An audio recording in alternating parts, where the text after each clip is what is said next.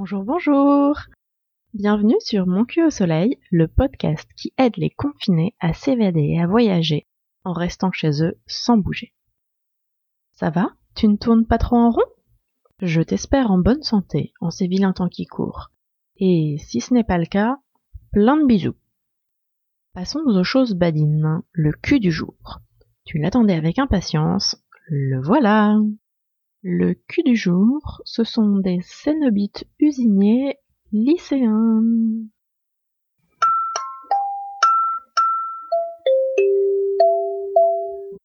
En ce moment, on est coincé à la maison. Tu as peut-être envie de t'évader de temps en temps. Alors, accompagne-moi quelques instants. Laisse-moi t'emmener dans mes voyages, dans mes bagages. Vais-je t'emmener dans un endroit réel ou bien complètement tiré de mon imagination? Qui sait? Peut-être reconnaîtras-tu un coin connu, peut-être pas.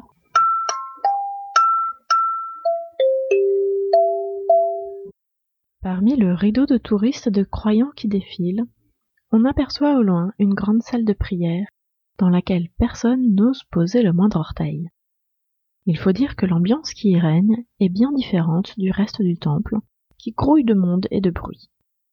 Il y a un tel peuple et tellement de prières en cours que l'air semble frétiller partout. Partout, sauf ici. Ici, pas une mouche n'oserait voler.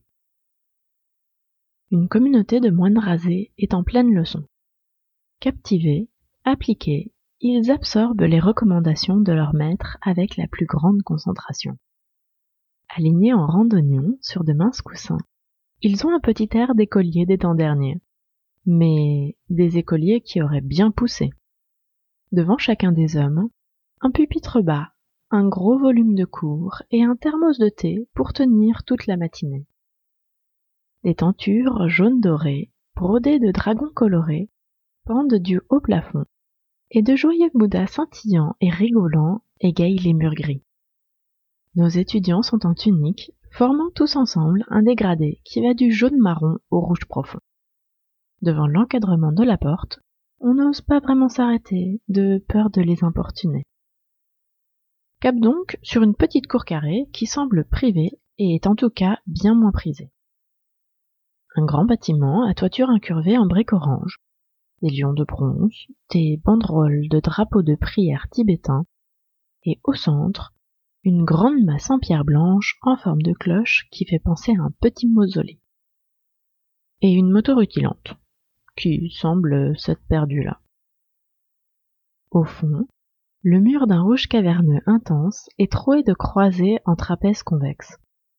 Si on s'en approche, on peut y jeter un œil. La vue sur la montagne environnante est bluffante. On voit la ville qui descend jusqu'au bas de la vallée et les parois verdoyantes qui remontent en tendant vers un vert bleuté pour se fondre parfaitement jusqu'aux nuages dans la voûte céleste. En contrebas, on plante des choux. Retour devant notre encadrement de porte, où les moignillons sont toujours absorbés. L'un d'entre eux pourtant semble sentir une présence. Il tourne la tête pour nous présenter autre chose que son crâne rasé. Des pommettes saillantes, deux yeux en amande et une oreille légèrement pointue. Mais surtout, un demi-sourire. Demi-sourire de l'étudiant remuant qui n'en peut plus de rester assis si sagement pendant des heures et rêve de la récré. Demi-sourire du sage attendri à la vue de ces petites touristes qui les regardent timidement. Demi-sourire du moine blasé, chagriné qu'on ne respecte pas l'intimité de son instruction. Ou alors simplement demi-sourire d'un cœur battant à un autre être humain, comme un bonjour entre inconnus. C'est cette option que j'ai retenue.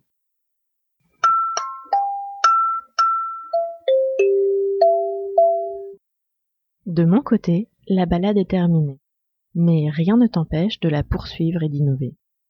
Tu as aimé? Alors, note le podcast et laisse-moi un commentaire, ça fait toujours super plaisir. Si tu n'es pas inspiré pour me rédiger un mot d'amour, tu peux toujours me proposer le cul du lendemain.